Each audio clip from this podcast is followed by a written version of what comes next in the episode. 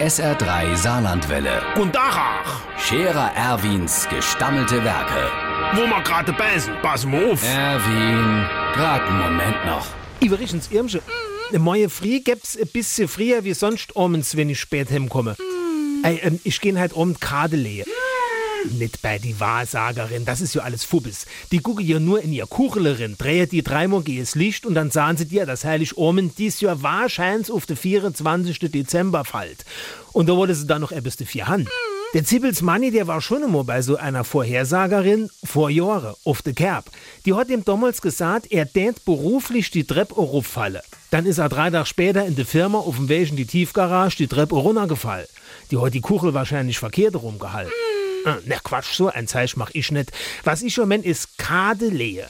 Da gehe ich ab sofort regelmäßig hin und zwar zusammen mit dem Zibbels Manni, dem Wagner Kurt und dem Trappmatze Franz. Einmal die Woche.